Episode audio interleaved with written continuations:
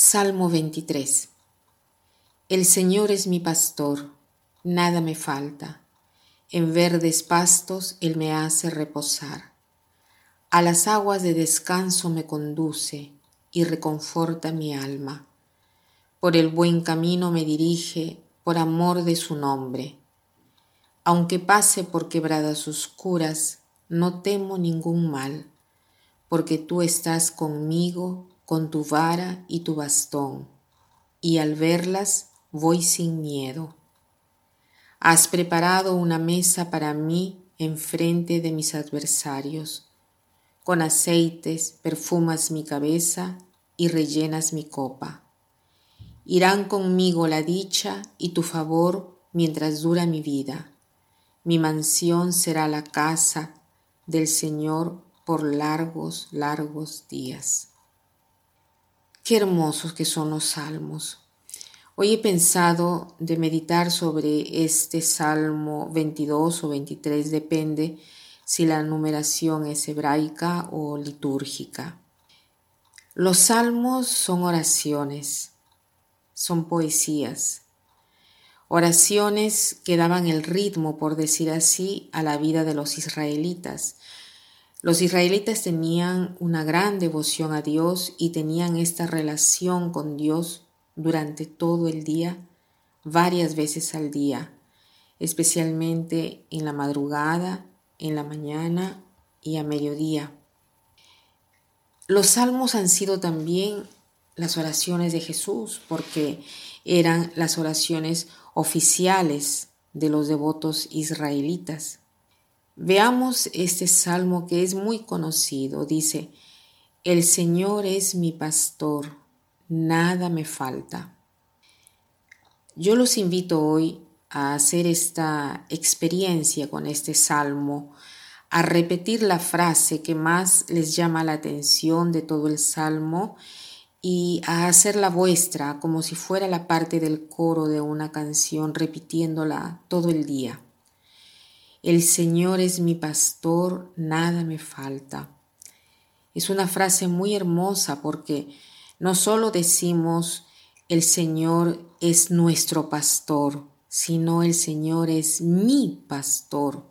O sea, reconocemos en Dios a aquel que nos guía, a aquel que nos da el sustento, a aquel que nos indica el camino, a aquel que nos da la consolación, a aquel que nos da el gozo, a aquel que nos da la paz. El Señor es mi pastor, nada me falta, no me falta nada. Cuando nosotros tenemos al Señor, nos sentimos verdaderamente llenos. En verdes pastos Él me hace reposar, a las aguas de descanso me conduce y reconforta mi alma. Es verdad. En el Señor encontramos todas estas cosas cuando estamos nerviosos, cuando estamos desconsolados, cuando estamos cansados. Es hermoso poder regresar a Dios, poder dirigirnos a Él para poder encontrar este ángulo de la paz. Por el buen camino me dirige por amor de su nombre. ¿Por qué me guía por el justo camino? Por amor de su nombre, porque es fiel a sí mismo, porque no puede hacer otra cosa que guiarme, no puede hacer otra cosa que amarme. Incluso, aunque pase por quebradas oscuras, no temo ningún mal, porque tú estás conmigo. Qué hermoso poder decir al Señor, no tengo ningún mal porque tú estás conmigo. Tu vara y tu bastón, con tu vara y tu bastón, y al verlas voy sin miedo. La vara era un pequeño bastoncito que servía para estimular a los animales, y la vara y el bastón dan seguridad al cordero. Nosotros no es que tenemos experiencias con los corderos, pero ellos a veces eh, necesitan ser asistidos continuamente. Y el Señor está siempre ahí, como el pastor que está siempre con nosotros. Has preparado una mesa eh, para mí enfrente de mis adversarios. Sí, hay seguramente enemigos. Están los que no nos quieren y los primeros somos nosotros, que a veces no nos queremos. Nosotros somos nuestros primeros enemigos. Pero el Señor nos prepara una mesa, nos, nos reconciliará siempre. No estaremos jamás sin tener consolación, sin tener paz, sin tener gozo cuando recurriremos donde Él. Con aceites perfumas mi cabeza y rellenas mi copa. Ungir la cabeza eh, de la visita era una cosa muy común y respetuosa para los israelitas. Irán conmigo la dicha y tu favor mientras dura mi vida mi mansión será la casa del Señor por largos, largos días.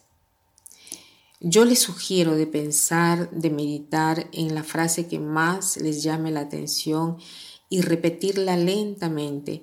Y esto les ayudará muchísimo a orar, a entrar en intimidad con el Señor y a encontrar la justa paz, gozo y consolación durante todo el día que les dará energía para continuar a vivir por el resto de las horas.